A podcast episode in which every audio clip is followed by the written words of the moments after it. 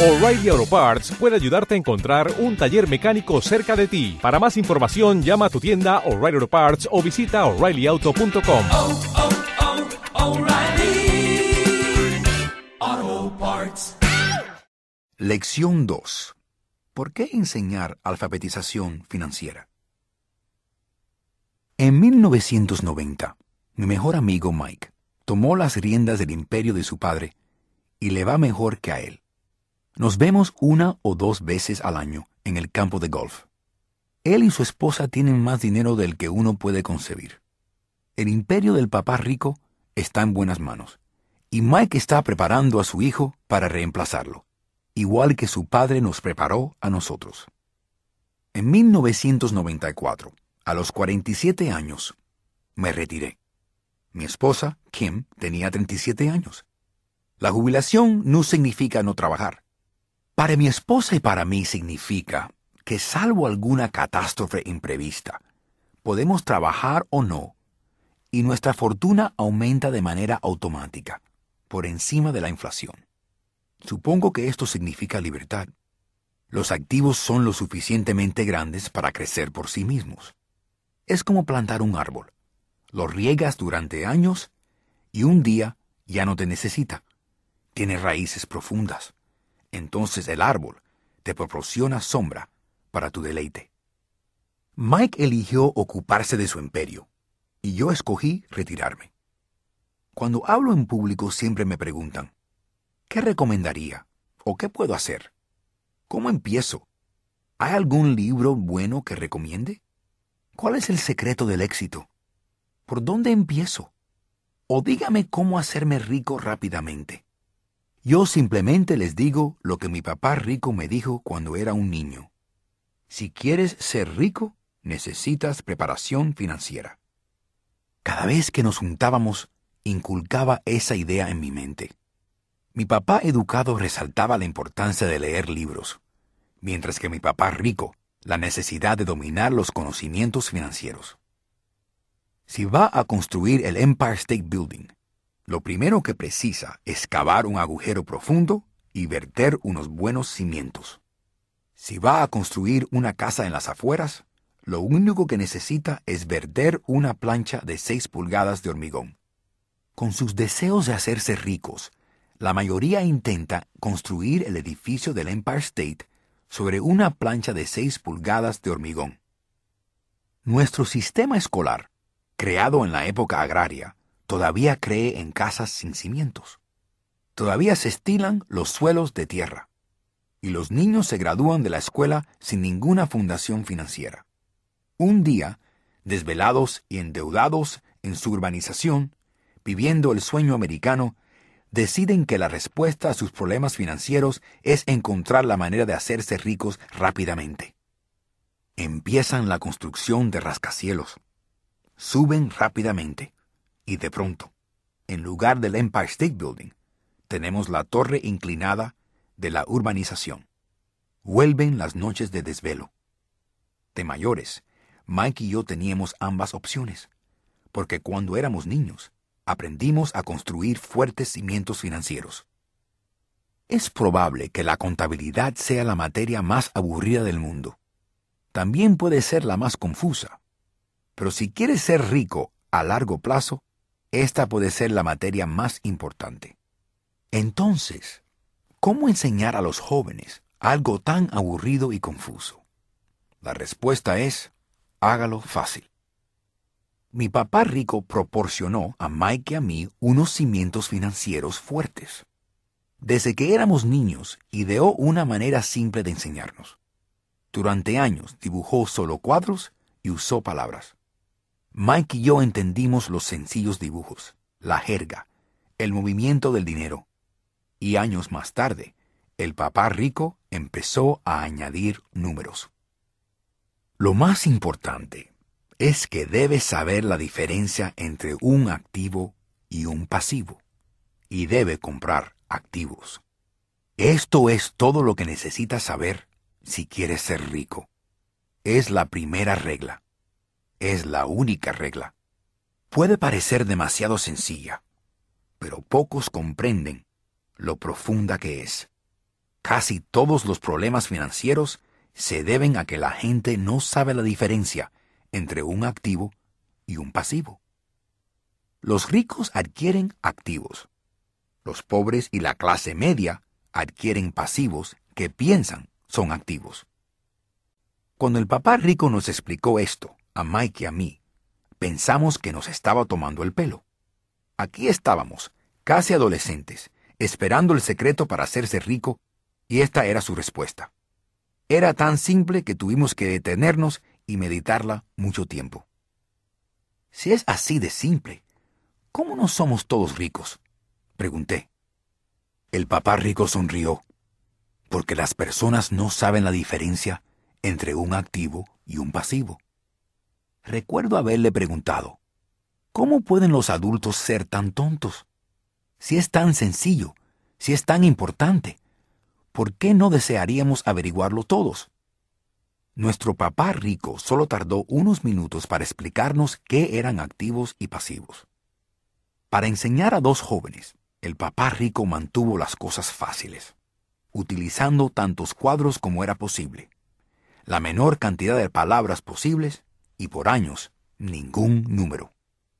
Mi padre rico simplemente dibujó un cuadro vertical con una línea en el medio. La mitad superior era para ingreso y la mitad inferior para gasto. Debajo de ese cuadro dibujó otro cuadro horizontal que también dividió en dos. La mitad izquierda era para activos y la derecha para pasivos.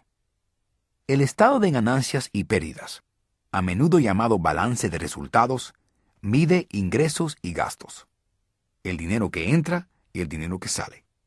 El cuadro de abajo es el balance general. Se llama así porque equilibra los activos contra los pasivos. Es vital entender esa relación. El principal motivo de los problemas financieros es no saber la diferencia entre un activo y un pasivo. La causa de la confusión se encuentra en la definición de las dos palabras. Si quieren una lección de confusión, busquen simplemente las palabras activo y pasivo en el diccionario. Mi papá rico simplemente nos enseñó que un activo es algo que pone dinero en mi bolsillo. Un pasivo es algo que saca dinero de mi bolsillo. Esto es todo lo que necesita saber. Si quiere ser rico, pase la vida comprando activos. Si quiere ser pobre o de la clase media, pase su vida comprando pasivos. No conocer la diferencia es la causa principal de la lucha financiera en el mundo. Mi padre rico luego dibujó tres flechas en su diagrama. Explicó que las flechas representan el flujo de dinero en efectivo, o Flujo de efectivo. En el 80% de las familias, la historia financiera es una historia de trabajo duro y lucha por progresar. No es que no ganen dinero, es que pasan sus vidas comprando pasivos en lugar de activos. La primera flecha muestra el flujo de dinero en efectivo de una persona pobre o una persona joven que todavía vive en casa de sus padres. La flecha entra en el cuadro de ingreso proveniente de un trabajo o salario. Luego continúa hacia el cuadro de gasto. Los gastos incluyen impuestos, renta y gastos del día a día. Y luego la flecha sale del cuadro de gasto y desaparece. La segunda flecha que dibujó el padre rico muestra el flujo de dinero en efectivo de una persona de clase media. La flecha entra en el cuadro de ingreso proveniente de un trabajo o salario. Luego entra en el cuadro de pasivos. La mayoría de la gente de clase media adquiere muchos pasivos, como hipotecas, préstamos para coches y deudas de tarjeta de crédito. Del cuadro de pasivos, la flecha entra en el cuadro de gasto, donde se hacen los pagos mensuales para esos pasivos, y también, como ya se dijo, donde se encuentran los gastos de impuestos y del día a día. De ahí la flecha sale y desaparece. La tercera flecha muestra el flujo de dinero en efectivo de un rico. Esta flecha simplemente va desde el cuadro de activos al cuadro de ingreso. El flujo de efectivo no es generado por un trabajo o salario, sino por activos. Recuerda, activos son cosas que ponen dinero en tu bolsillo. Los ricos tienen pocos gastos y pasivos. Y si los tienen, esos pasivos están cubiertos cómodamente por sus activos. Obviamente, todos estos diagramas están simplificados.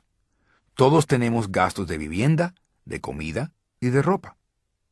Los diagramas del Padre Rico muestran el flujo de dinero en efectivo a través de un pobre, de alguien de clase media y de un rico. Es el flujo de dinero en efectivo el que cuenta la historia. Es la historia de cómo una persona cuida su dinero, qué es lo que hace con el dinero cuando lo tiene en sus manos. Me agito cada vez que me preguntan cómo hacerse rico rápidamente. O por dónde empiezan.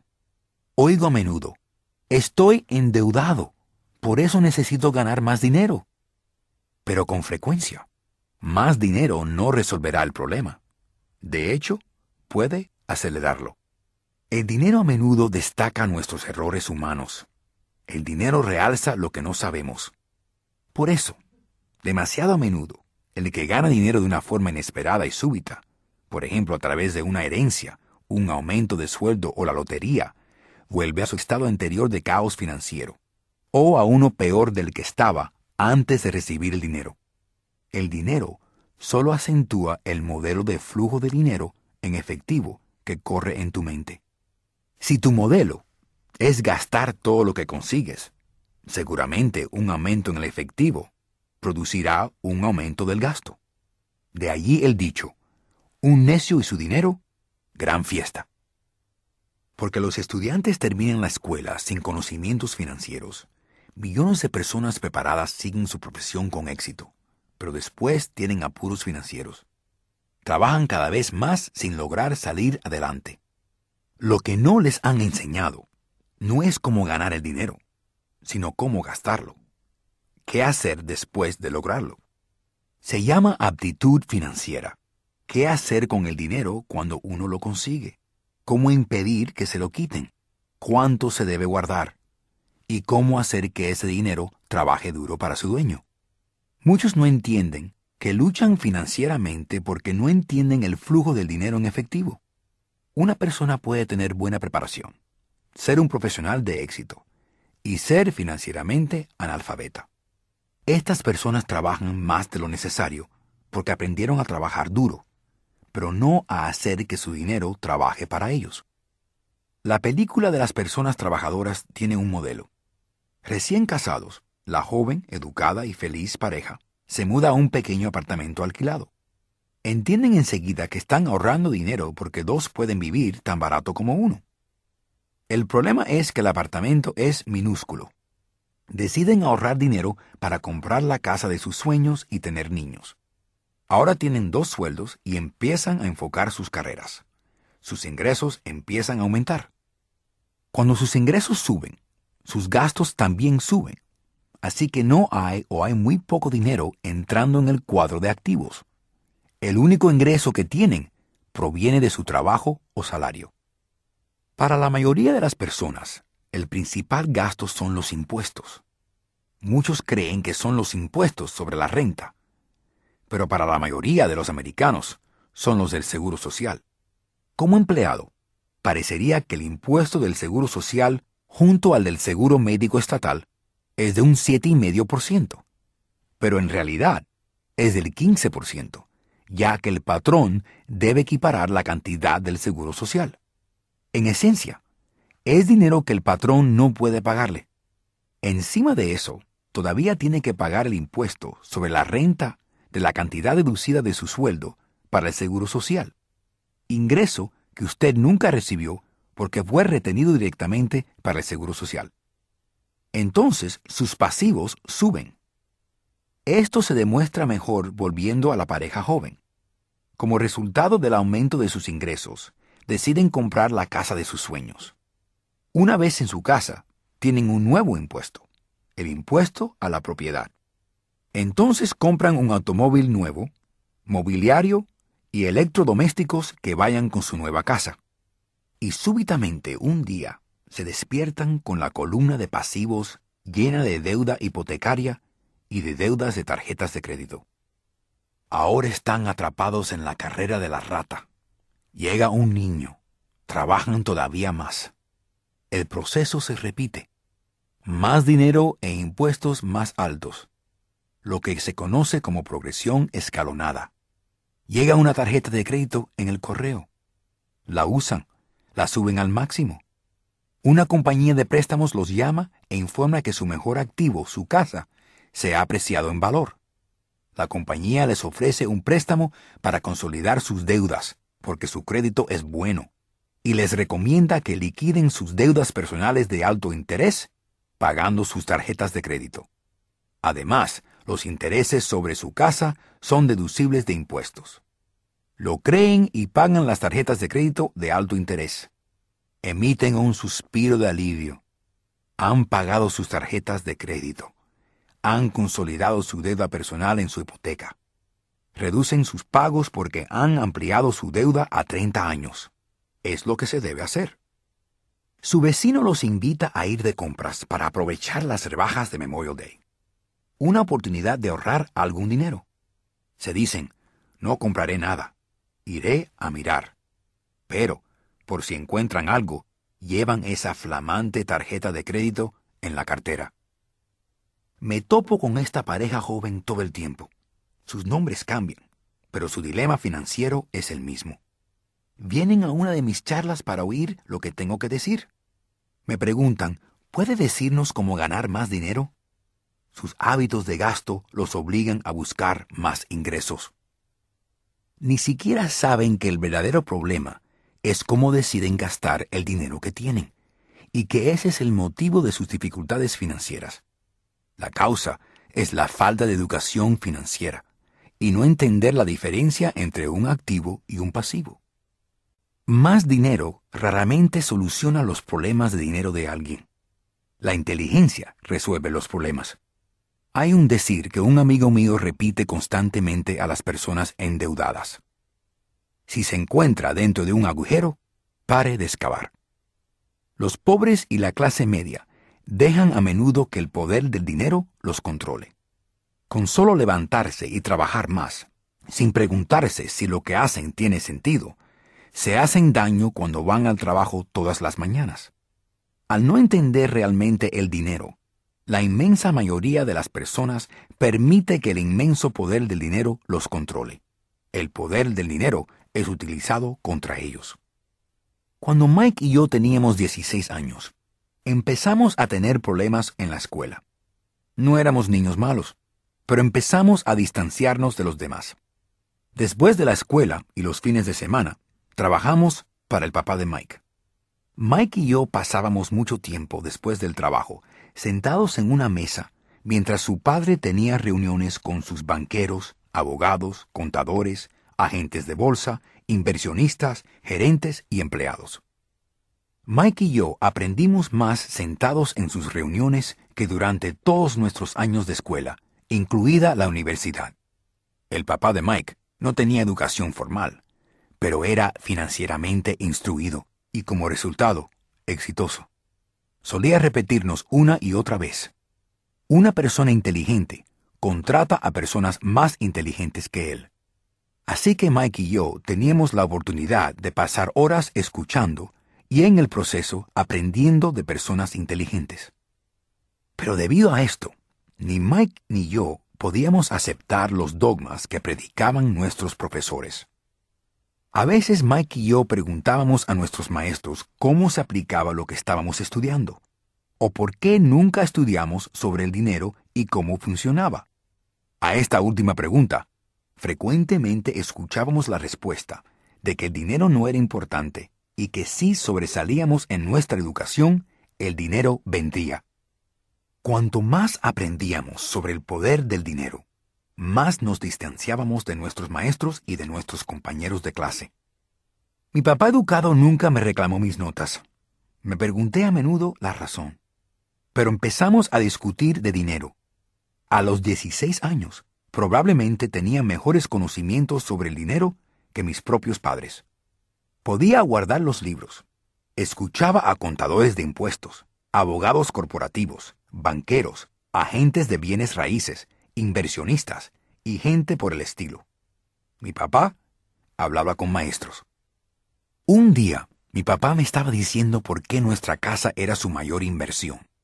Una desagradable pelea comenzó cuando le demostré por qué la casa no era una buena inversión.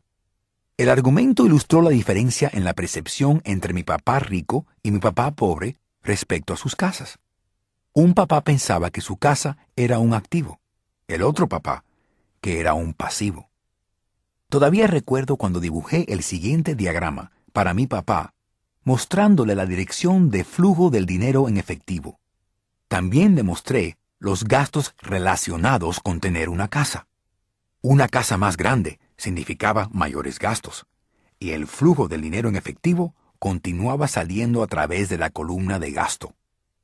Todavía hoy me discute la idea de que una casa no es un activo. Yo sé que para muchos es no solo su sueño, sino su mayor inversión.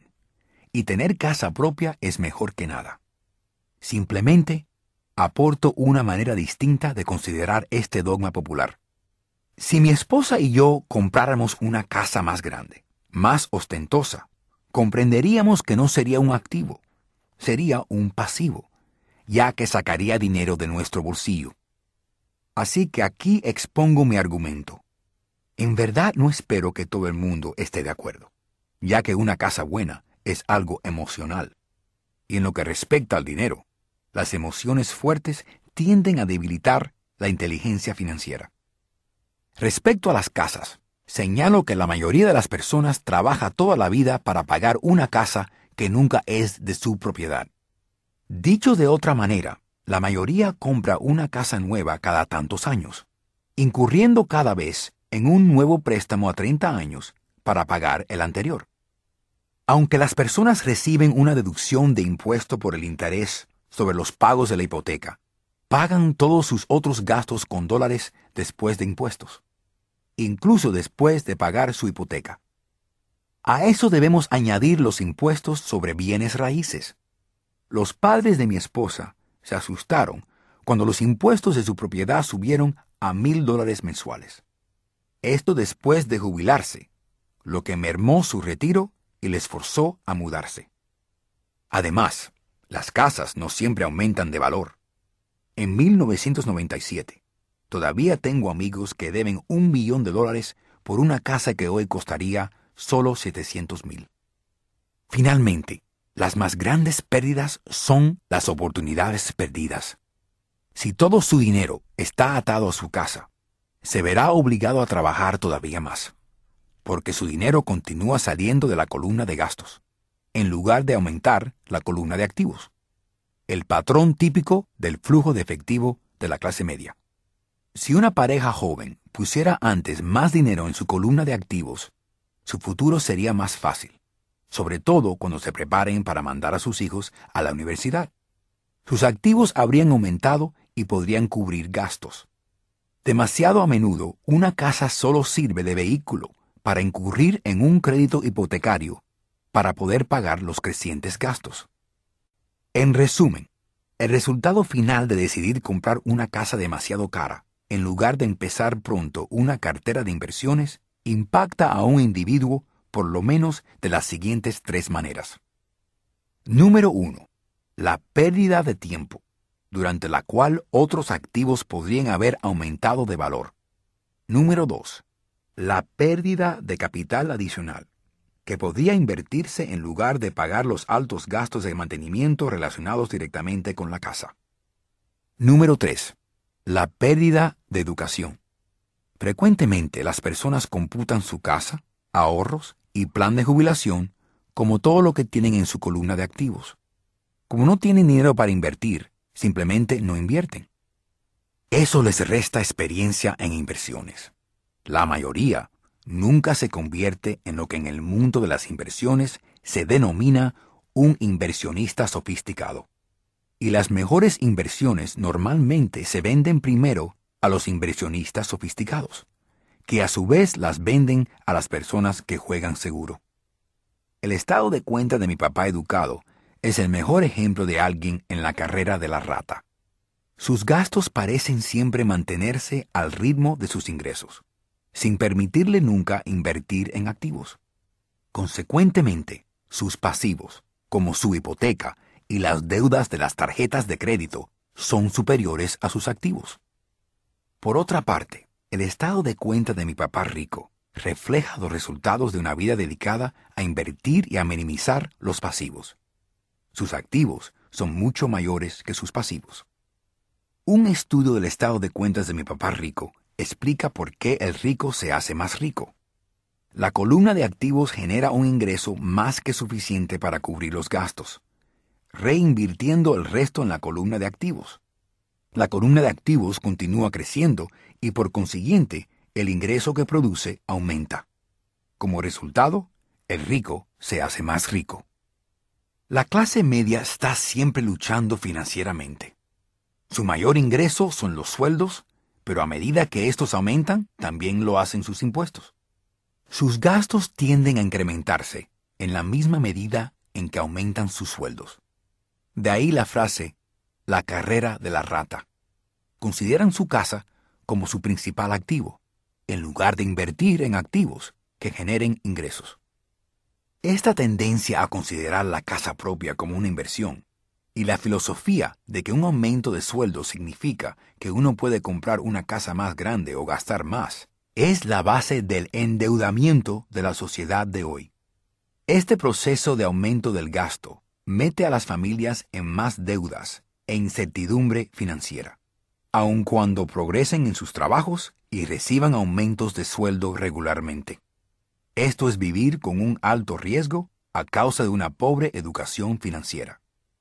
Como dije al principio de esta sección, la regla más importante es saber la diferencia entre un activo y un pasivo. Una vez entendida la diferencia, concentre sus esfuerzos en comprar solo activos que generen ingresos. Esta es la mejor manera de empezar el camino para hacerse rico. Siga haciendo eso y su columna de activos aumentará. Concéntrese en controlar sus pasivos y sus gastos. Esto le proporcionará más dinero para seguir metiendo en la columna de activos. Como empleado y propietario, sus esfuerzos activos son generalmente de la siguiente manera. Usted trabaja para otra persona. La mayoría de las personas que trabaja a sueldo está enriqueciendo al dueño o a los accionistas. Sus esfuerzos y logros proporcionarán el éxito y la jubilación para el dueño. Usted también trabaja para el gobierno. El gobierno le quita una parte de su sueldo antes de que usted lo vea. Trabajando más duro, usted aumenta la cantidad de impuestos apropiados por el gobierno. Muchos trabajan de enero a mayo solo para el gobierno. Finalmente, usted trabaja para el banco. Después de los impuestos, su gasto más grande es generalmente su hipoteca y las deudas de las tarjetas de crédito. El problema con trabajar más es que cada una de estas tres entidades se apropia de una parte mayor de sus esfuerzos. Debe aprender qué hacer para que sus esfuerzos adicionales lo beneficien a usted y a su familia directamente. Una vez que haya decidido concentrarse en atender su propio negocio, ¿cómo fija sus metas? La mayoría debe seguir con su profesión y depender de sus sueldos para financiar la adquisición de activos.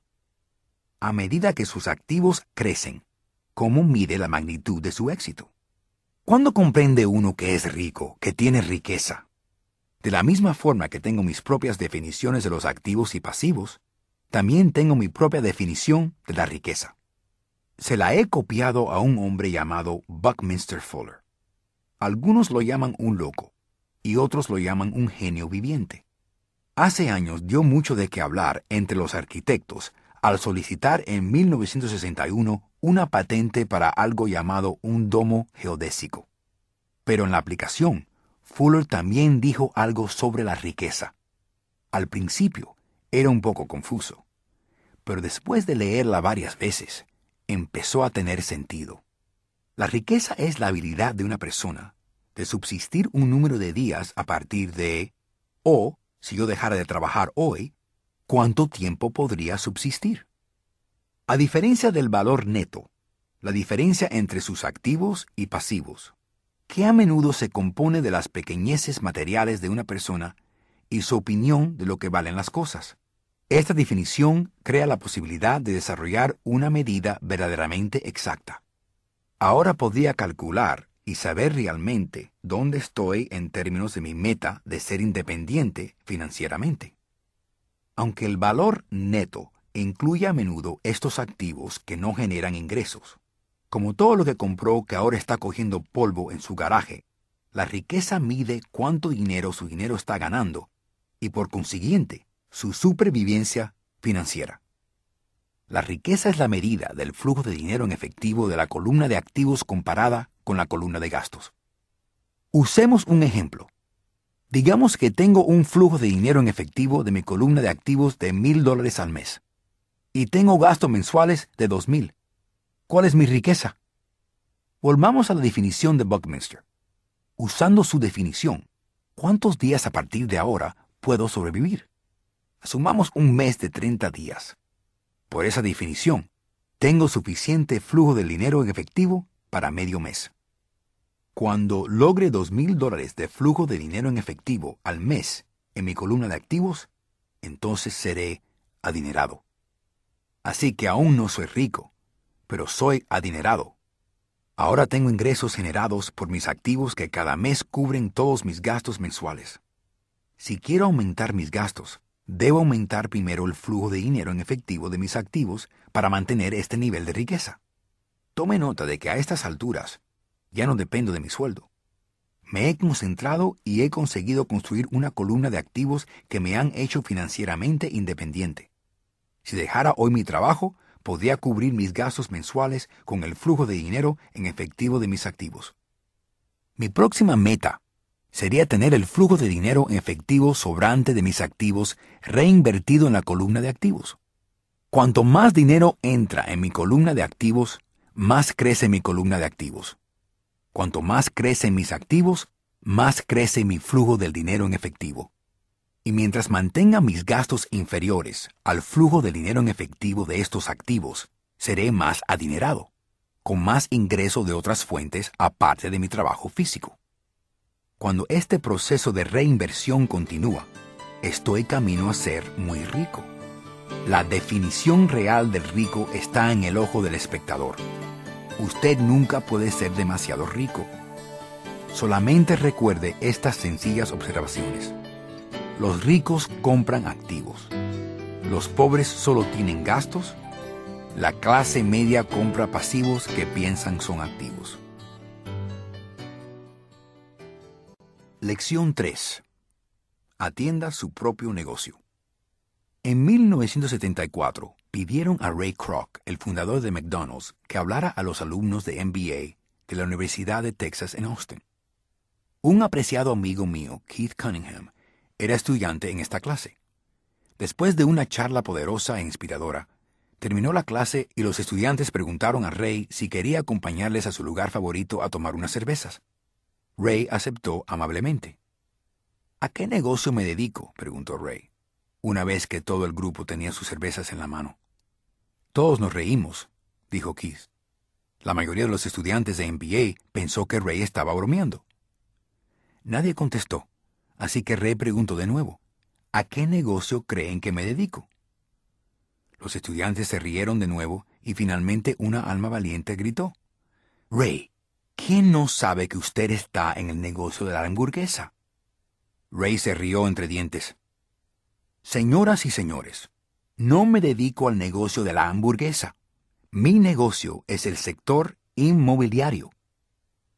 McDonald's es hoy el mayor propietario de bienes raíces del mundo, con más propiedades aún que la Iglesia Católica.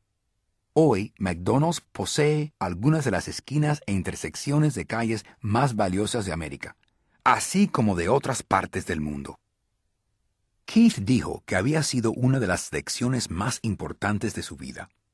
Hoy, Keith es propietario de una cadena de lavaderos de automóviles, pero su verdadero negocio debajo de los lavaderos es el inmobiliario.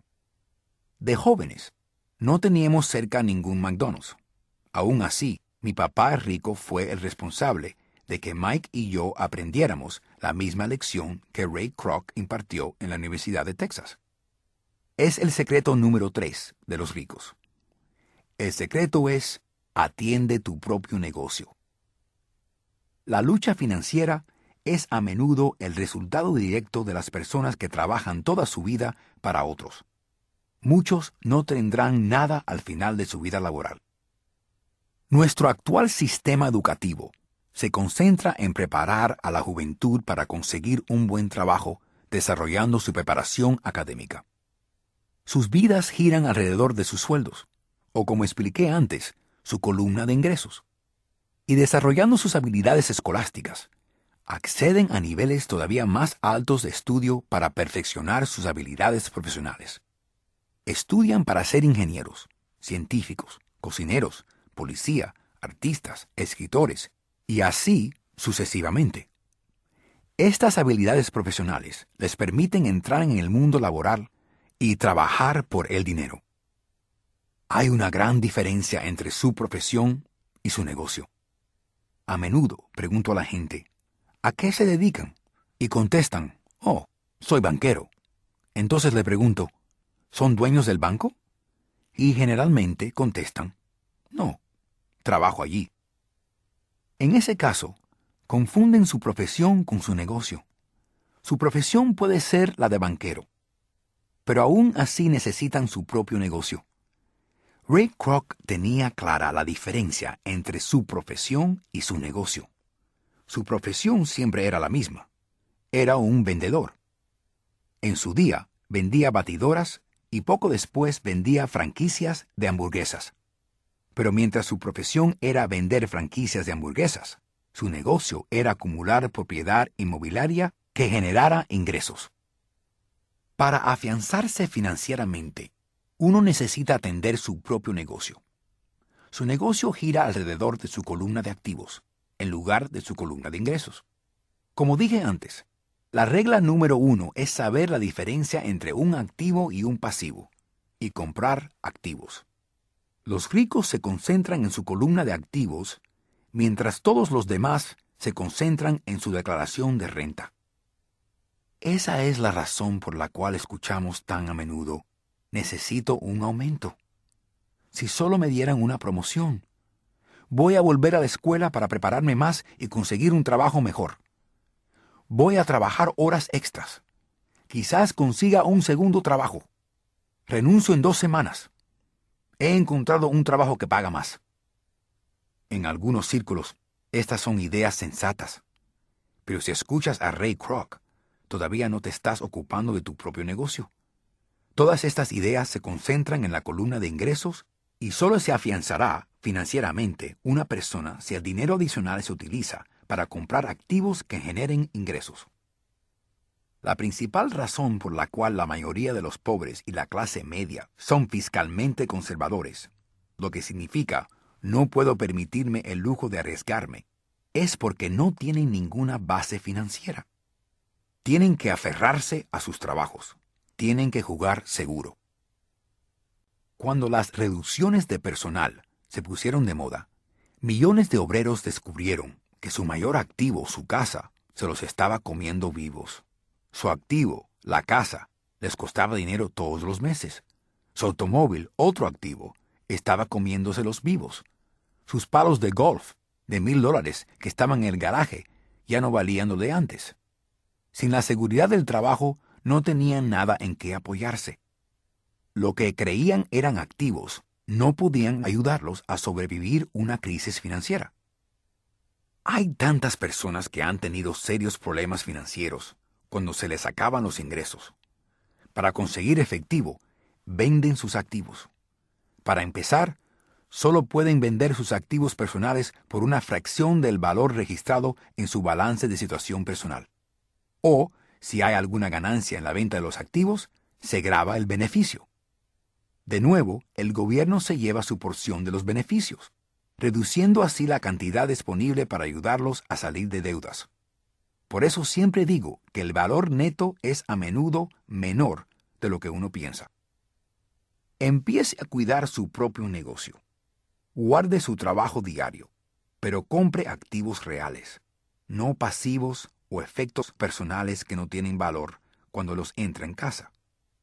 Un nuevo automóvil pierde casi 25% del precio que pagó en el momento que lo saca del lote. No es un verdadero activo, aun cuando su banquero le deje listarlo como tal. Mi nuevo palo de golf de titanio de 400 dólares apenas valía 150 en el momento que salí a jugar con él. Para los adultos, controlen sus gastos, reduzcan sus pasivos y diligentemente construyan una base de activos sólidos. Para los jóvenes que todavía no se han ido de casa, es importante que sus padres les enseñen la diferencia entre un activo y un pasivo. Consigan que empiecen a edificar una sólida columna de activos antes de irse de casa. Se casen, compren una casa, tengan hijos y se metan en una situación financiera arriesgada, aferrándose a un trabajo y comprando todo a crédito. Veo a tantas parejas jóvenes que se casan y se entrampan con un estilo de vida que no les permitirá salir de deudas por muchos años de actividad.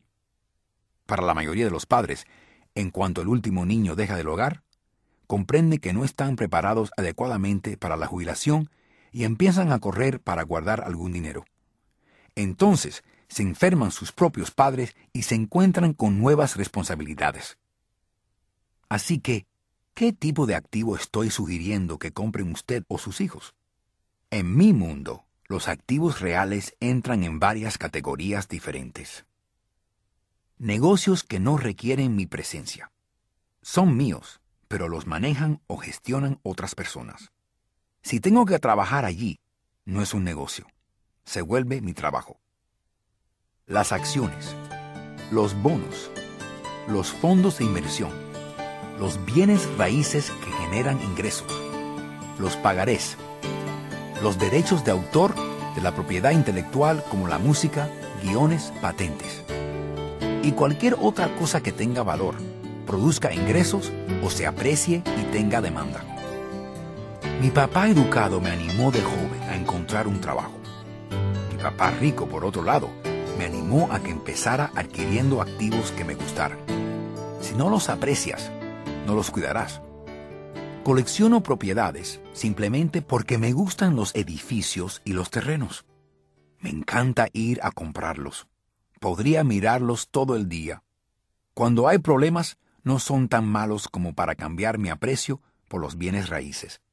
Pero las personas que odian las propiedades no deben comprarlas.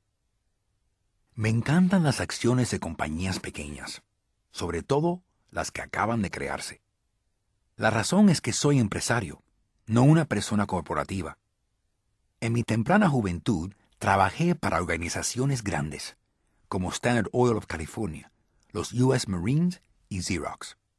Disfruté mi tiempo con esas organizaciones y guardo buenos recuerdos, pero me conozco y no soy un hombre de empresa.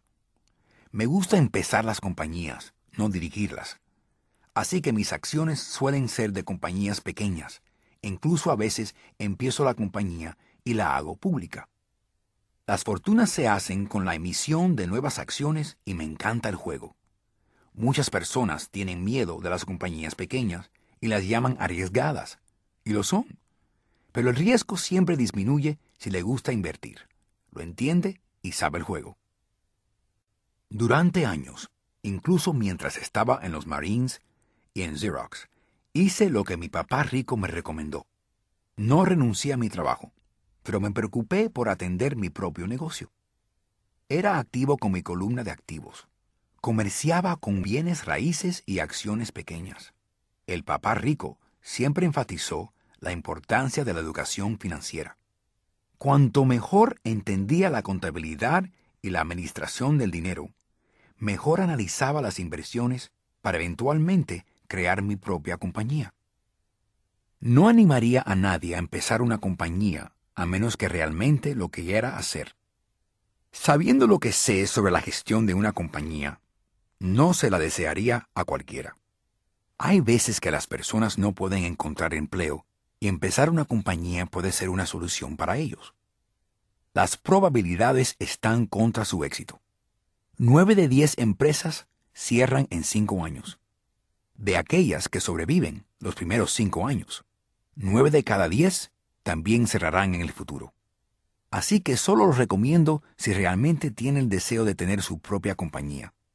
Por otra parte, guarde su trabajo de día y preocúpese de su propio negocio. Cuando digo atienda su propio negocio, quiero decir construya y guarde bien su columna de activos. Cada vez que entra un dólar, no permita que salga. Piense de esta manera. Cuando un dólar entra en su columna de activos, se convierte en su empleado. Lo mejor del dinero es que funciona 24 horas al día y puede trabajar por generaciones. No renuncie a su trabajo. Sea un empleado modelo, pero continúe edificando su columna de activos. Cuando su flujo del dinero crezca, podrá comprar algún lujo. Una diferencia importante es que los ricos compran los lujos al final, mientras que el pobre y la clase media tienden a comprar los artículos de lujo primero. El pobre y la clase media a menudo compran artículos de lujo como casas grandes, diamantes, pieles, joyas o barcos porque quieren parecer ricos. Parecen ricos, pero en realidad se endeudan más. Las personas de dinero antiguo, los ricos de siempre, construyen primero su columna de activos. Entonces, el ingreso generado por la columna de activos compra sus lujos. Los pobres y la clase media compran los lujos con su propio sudor, sangre y la herencia de sus hijos. El verdadero lujo es una recompensa por invertir y desarrollar un activo real. Por ejemplo, cuando mi esposa y yo teníamos dinero extra del alquiler de nuestros apartamentos, ella se compró un Mercedes. No tomó ningún trabajo extraordinario, ni riesgo por su parte, porque la casa de apartamentos compró el automóvil. Ella, sin embargo, tuvo que esperar cuatro años hasta que la carpeta de inversión de bienes raíces creció y produjo el suficiente flujo de dinero extra para pagar por el automóvil. Pero el lujo, el Mercedes, era un verdadero premio porque había aumentado su columna de activos. Ese automóvil significa ahora mucho más para ella que otro automóvil bonito. Significa que usó su inteligencia financiera para darse ese lujo. Lo que hace la mayoría de las personas es salir impulsivamente y comprar un automóvil nuevo o algún otro lujo a crédito. Pueden estar aburridos y querer un nuevo juguete. Comprar a crédito motiva que más tarde o más temprano la persona resienta ese lujo porque su deuda se convierte en una carga financiera. Una vez que se ha molestado en invertir y ha construido su propio negocio, está listo para agregar el toque mágico, el secreto más grande del rico, el secreto que coloca al rico a la cabeza, el premio al final del camino por haberse molestado diligentemente en ocuparse de su propio negocio. Lección 4. La historia de los impuestos y el poder de las corporaciones. Recuerdo haber escuchado en el colegio la historia de Robin Hood y sus hombres alegres. Mis profesores pensaban que era una historia maravillosa. La historia de un héroe romántico tipo Kevin Costner que robaba al rico y daba al pobre. Y papá rico no veía a Robin Hood como un héroe. Lo llamaba Robin Hood, el ladrón. Robin Hood hace tiempo que desapareció, pero sus seguidores siguen vivos. Todavía oigo a las personas decir, ¿por qué no lo pagan los ricos?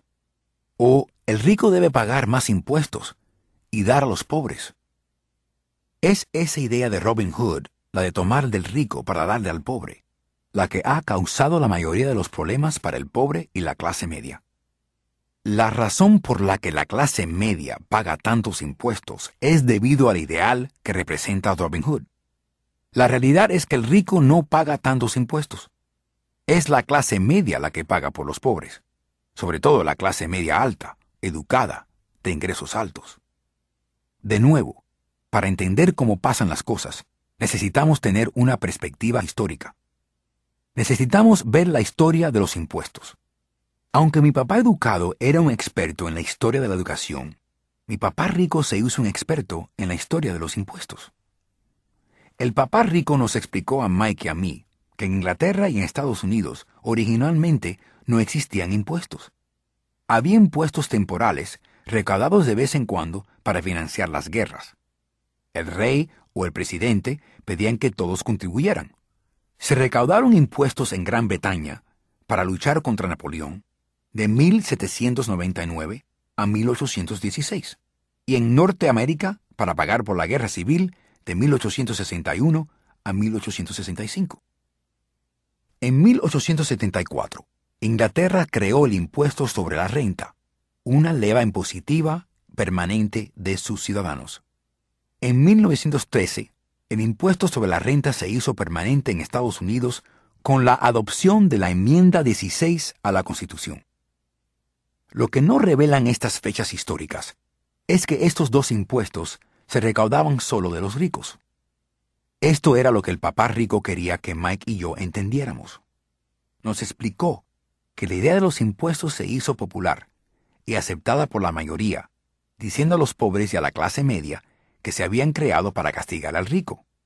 Así es como las masas votaron por la ley y se volvió legal constitucionalmente.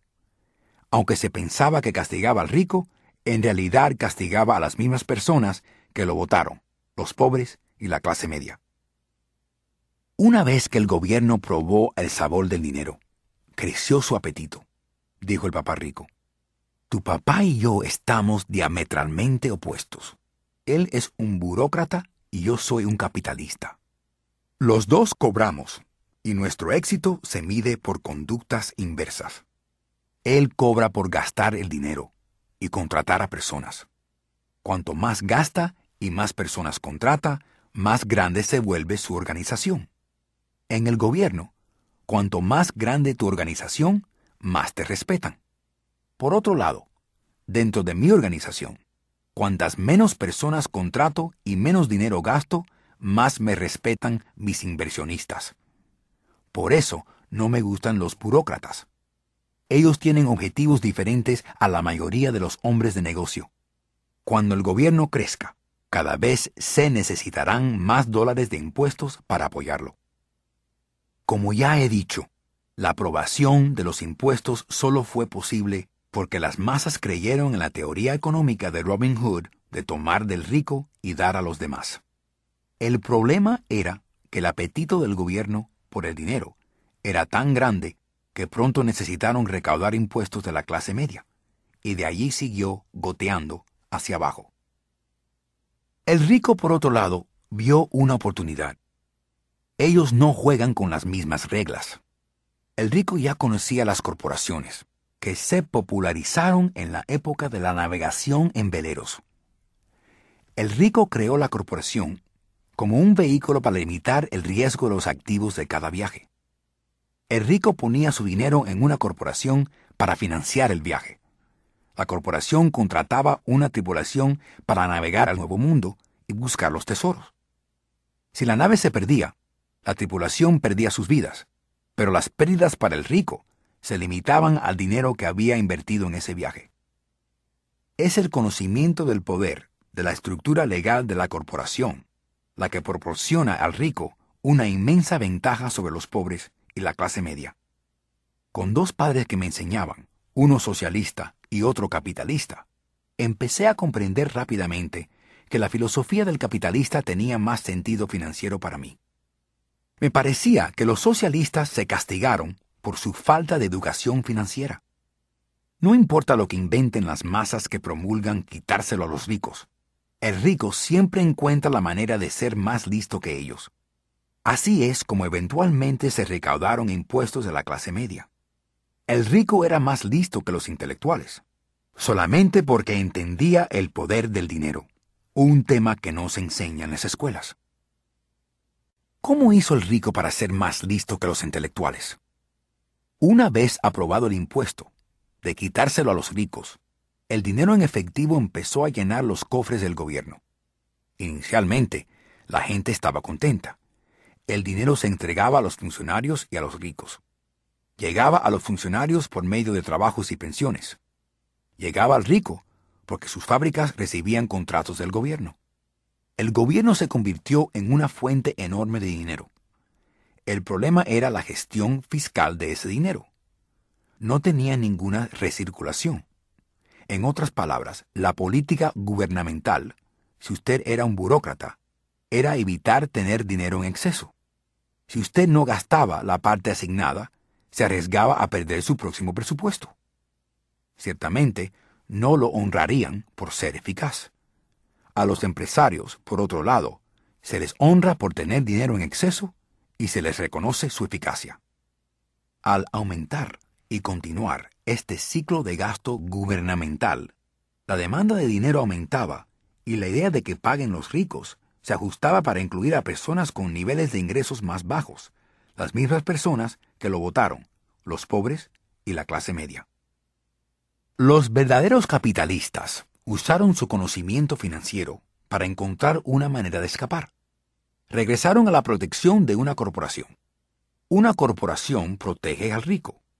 Pero lo que muchas personas que nunca han creado una corporación desconocen es que una corporación no es realmente una cosa. Una corporación es meramente una carpeta de archivo con algunos documentos legales dentro, en la oficina de algún abogado registrada con una agencia gubernamental estatal. No es un edificio grande con el nombre de una corporación. No es una fábrica o un grupo de personas. Una corporación es meramente un documento legal que crea una entidad legal sin un alma. La riqueza del rico estaba una vez más protegida. Una vez más, el uso de corporaciones se volvió popular, una vez aprobada la ley de impuestos sobre la renta, porque la proporción de impuestos sobre la renta de la corporación era inferior a la proporción de impuestos sobre la renta individual. Además, como dije anteriormente, la corporación podía pagar ciertos gastos con dólares previos a la deducción de impuestos. Esta guerra entre los pobres y los ricos lleva librándose por cientos de años. Son los que promueven que paguen los ricos contra los ricos. La batalla se emprende siempre y donde quiera que se hagan las leyes. La batalla seguirá siempre. El problema es que los que pierden son los ignorantes los que se levantan diligentemente todos los días y van a trabajar y pagan impuestos. Si entendieran la manera en que juegan los ricos, ellos también podrían jugar. Entonces, estarían camino de su propia independencia financiera. Por eso me enojo cada vez que oigo a un padre aconsejar a sus hijos que vayan a la escuela, para que puedan encontrar un trabajo seguro. Un empleado con un trabajo seguro, sin actitud financiera, no tiene ningún escape. El americano en promedio hoy trabaja de cinco a seis meses para el gobierno para cubrir sus impuestos. En mi opinión, es mucho tiempo. Cuanto más duro trabaja, más paga el gobierno. Por eso creo que la idea de que paguen los ricos estafó a las mismas personas que la votaron. Cada vez que intentan castigar al rico, el rico no acepta y reacciona. Tiene el dinero, el poder y la decisión para cambiar las cosas. No se queda sentado y voluntariamente paga más impuestos. Busca las maneras de minimizar su carga impositiva.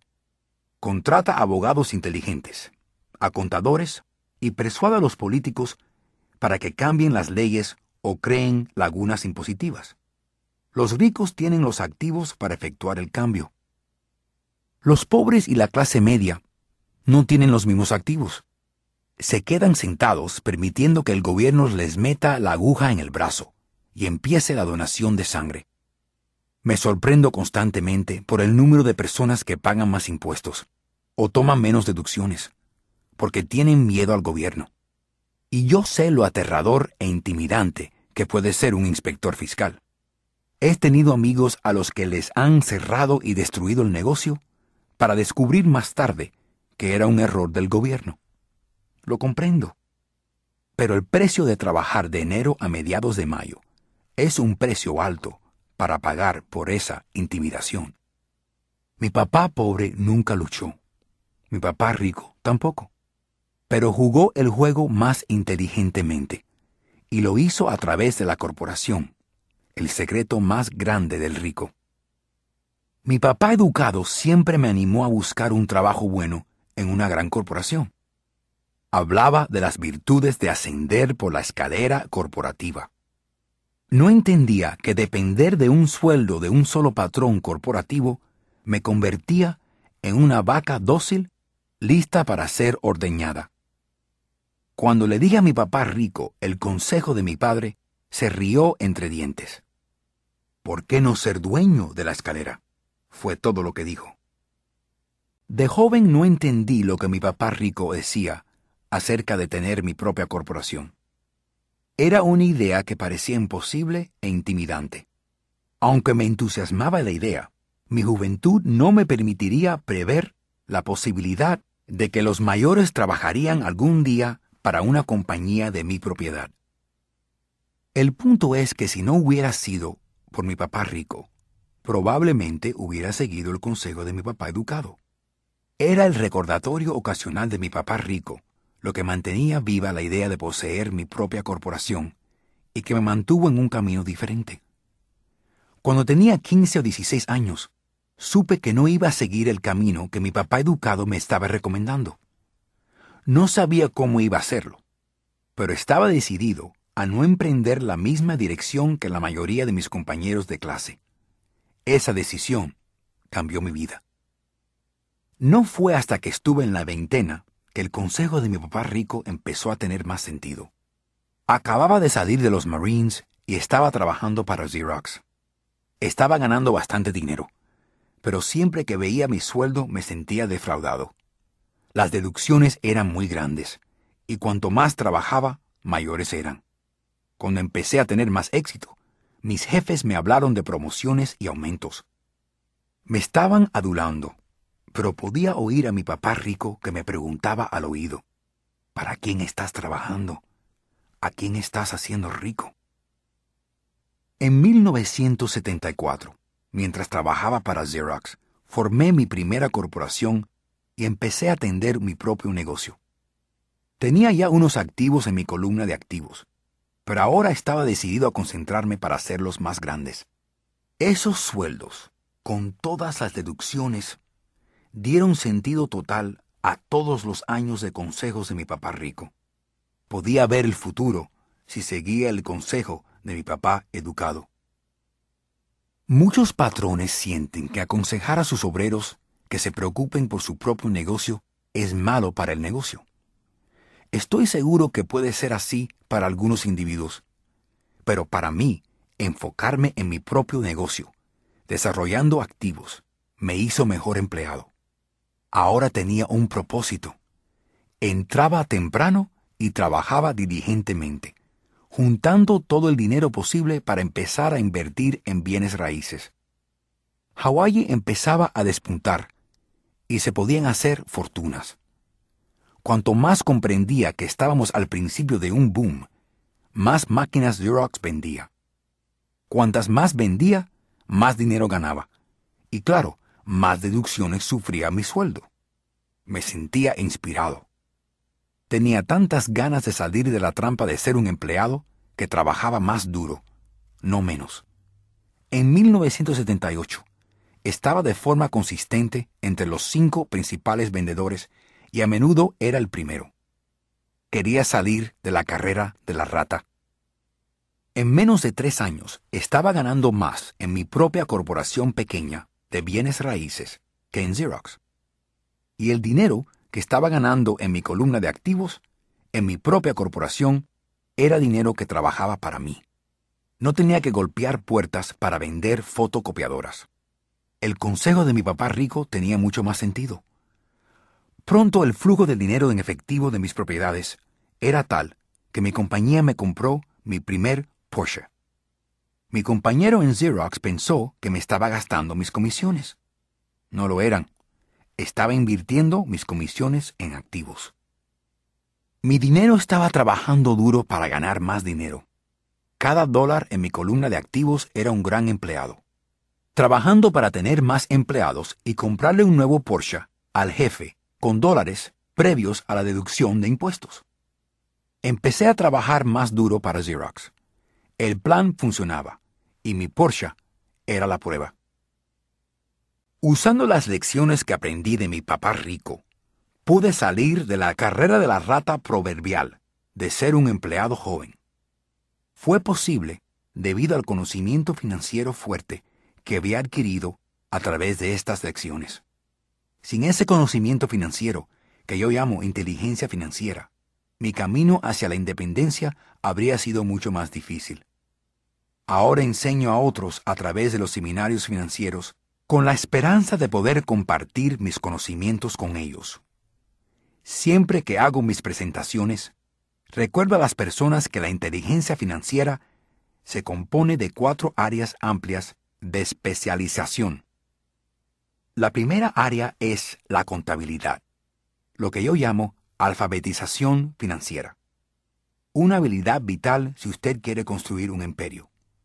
Cuanto más dinero esté bajo su control, más exactitud se requiere, o la casa se vendrá abajo.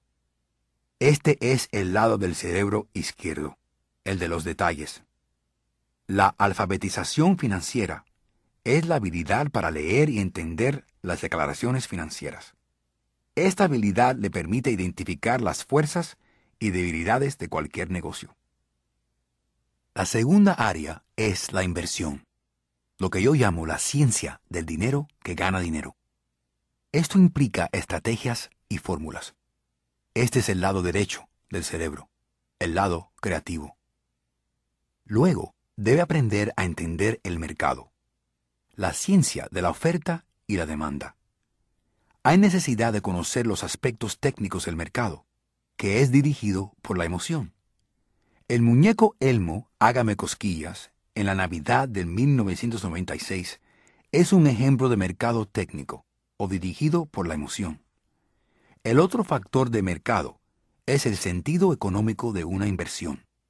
¿Tiene sentido hacer una inversión o no tiene sentido basado en las condiciones de mercado actuales? Finalmente, la cuarta área es la ley. Por ejemplo, utilizando una corporación abrigada por las habilidades técnicas de contabilidad, inversiones y comercialización, se puede crear un crecimiento explosivo. Un individuo con conocimiento de las ventajas fiscales de una corporación puede hacerse rico más rápido que un empleado o un propietario de una pequeña empresa. Es como la diferencia entre alguien que camina y alguien que vuela. La diferencia es profunda respecto a las riquezas a largo plazo. Una corporación puede hacer muchas más cosas que un individuo, como pagar gastos antes de pagar impuestos. Esa es una área entera de especialización muy interesante, pero no debe entrar a menos que tenga grandes activos o un gran negocio. Los empleados ganan y pagan impuestos e intentan vivir con lo que les queda. Una corporación gana, gasta todo lo que puede y paga impuestos de lo que queda. Es una de las mayores lagunas impositivas legales que usa el rico. Son fáciles de preparar y no son caras si sus propias inversiones le están produciendo un flujo de dinero importante. Por ejemplo, si es dueño de su propia corporación, los pagos del automóvil, seguro, reparaciones, son gastos de la compañía. La cuota del gimnasio es un gasto de la compañía. Y todos esos pagos se hacen legalmente con dólares, previos a la deducción de impuestos.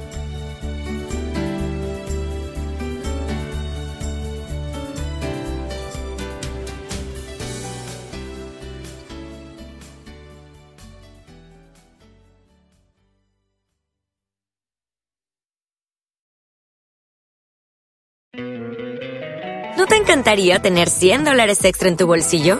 Haz que un experto bilingüe de TurboTax declare tus impuestos para el 31 de marzo y obtén 100 dólares de vuelta al instante. Porque no importa cuáles hayan sido tus logros del año pasado, TurboTax hace que cuenten. Obtén 100 dólares de vuelta y tus impuestos con 100% de precisión. Solo con Intuit TurboTax. Debes declarar para el 31 de marzo. Crédito solo aplicable al costo de la presentación federal con TurboTax Full Service. Oferta sujeta a cambios o cancelación en cualquier momento.